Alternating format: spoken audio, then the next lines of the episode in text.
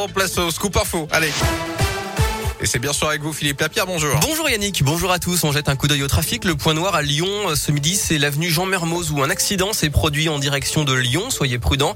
Il y a un petit ralentissement quand vous arrivez de l'A43 à hauteur de Paris. Partout ailleurs pour l'instant sur les routes, c'est plutôt fluide. Et puis euh, j'ajoute que la SNCF annonce que le trafic TER est actuellement interrompu sur la ligne Lyon-Saint-Etienne à cause d'un bagage abandonné à Rive de Gier. À la une, à Lyon, c'est l'événement jour J pour les nuits de Fourvière. La billetterie ouvre maintenant à midi pile. L'événement aura lieu du 2 juin au 30 juillet.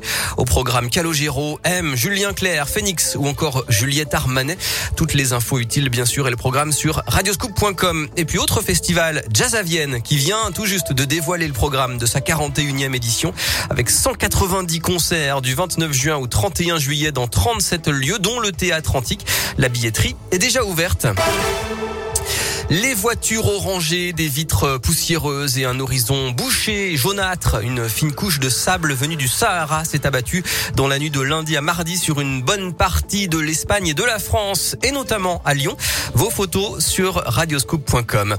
Les bons conseils de la préfecture du Rhône sur les démarchages abusifs, notamment pour les CPF, les comptes personnels de formation. Attention, arnaque, il ne faut pas cliquer sur les liens.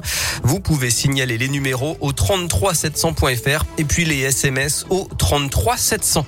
Verdict attendu aujourd'hui à Lyon au procès d'un ostéopathe jugé pour le viol d'une patiente. C'était pendant une séance en 2014 dans son cabinet du 9e arrondissement.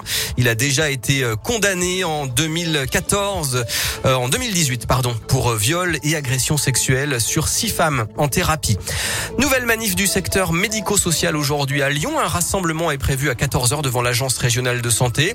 Le syndicat Sud réclament des augmentations de salaire, des créations de postes et de meilleures conditions de travail. Elles représentent seulement 3% de la surface de la Terre, mais produisent plus de 70% des émissions de gaz à effet de serre. Les villes doivent se réinventer pour réduire leur impact sur le, sur le climat.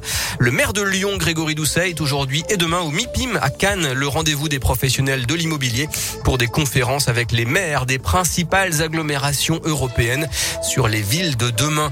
Et puis en Ukraine, ce geste de courage, une une journaliste a fait irruption lors du journal télévisé le plus regardé de Russie pour brandir une pancarte contre la guerre. Elle a été interpellée.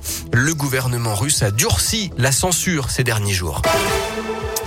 Il ne lui reste plus qu'une semaine. Un joueur de l'euro million n'a toujours pas réclamé son dû. Un million d'euros. Ah. Il a jusqu'au 22 mars pour se faire connaître. Sinon, la somme ira dans les caisses de l'État. C'est la règle. Selon l'Express, en 2020, l'État a ainsi encaissé 70 millions d'euros que les gagnants n'ont jamais réclamé à la FDJ.